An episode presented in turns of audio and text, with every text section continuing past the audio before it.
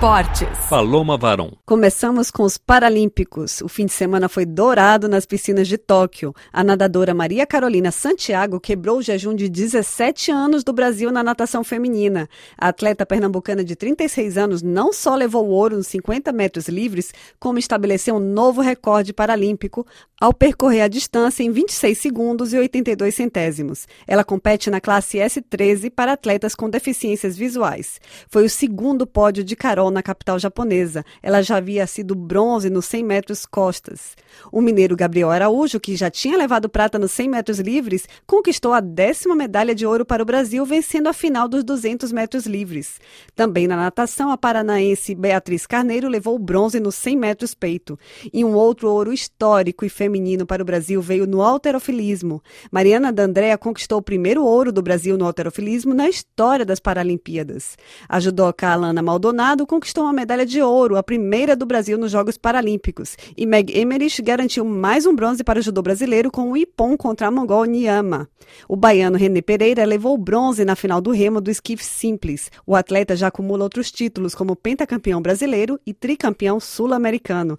Com isso, o Brasil mantém o seu sexto lugar no quadro de medalhas dos Jogos Paralímpicos de Tóquio neste domingo, com 30 medalhas no total, sendo 10 medalhas de ouro, 5 de prata e 15 de bronze. O país fica atrás apenas da China, Grã-Bretanha, Comitê Paralímpico Russo, Estados Unidos e Ucrânia no quadro geral de medalhas. Os Jogos Paralímpicos acontecem até o dia 5 de setembro. E a seleção brasileira de futebol de 5, que busca o pentacampeonato paralímpico, venceu a China por 3 a 0 no jogo de estreia neste domingo. O Brasil está no grupo A, junto com os donos da casa e com a França. Os dois atletas paralímpicos afegãos que não embarcaram para Tóquio após o Talibã assumir o poder no país em 15 de agosto chegaram ontem ao Japão e vão finalmente participar dos Jogos, anunciou o Comitê Paralímpico Internacional. Vamos ouvir os detalhes com Adriana Moisés. Os atletas afegãos Zaki Ajudadad e Ossan Razuli estão prontos para participar dos Jogos Paralímpicos de Tóquio.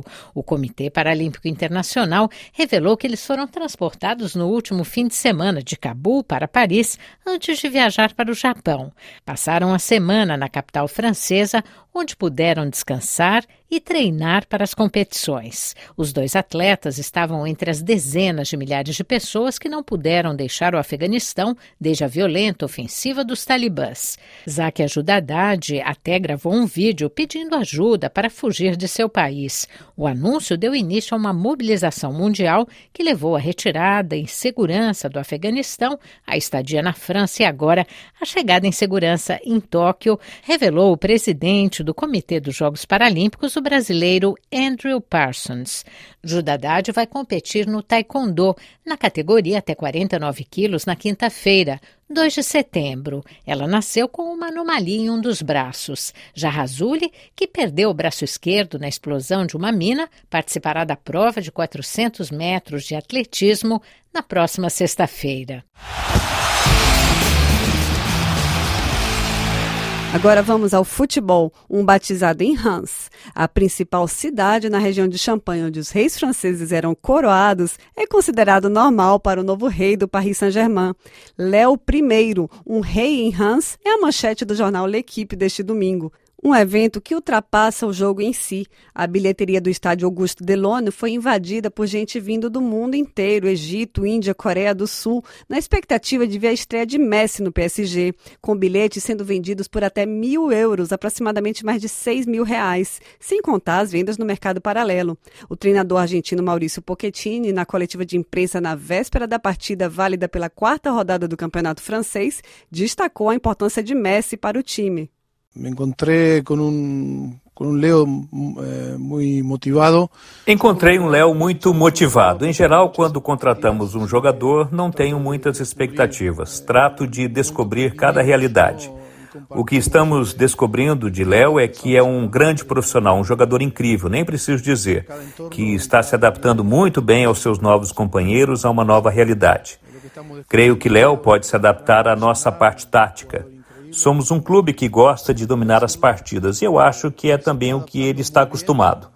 Um jogador como ele vai ser determinante na Liga Francesa, que tem uma característica diferente das ligas espanhola ou inglesa. Estamos falando de um dos melhores, se não o melhor jogador do mundo. Não acho que ele vai ter nenhum problema de adaptação. Ele está bem, com muita vontade de estrear e ajudar a equipe a conquistar os objetivos. Ajudar o equipo a lograr os objetivos. Como já era de se esperar, o craque argentino causou aglomeração na porta do hotel onde a equipe está hospedada em Hans. O treinador argentino Maurício Pochettino afirmou também que Mbappé não falou nada sobre a possibilidade de o jovem francês trocar o PSG pelo Real Madrid. Kylian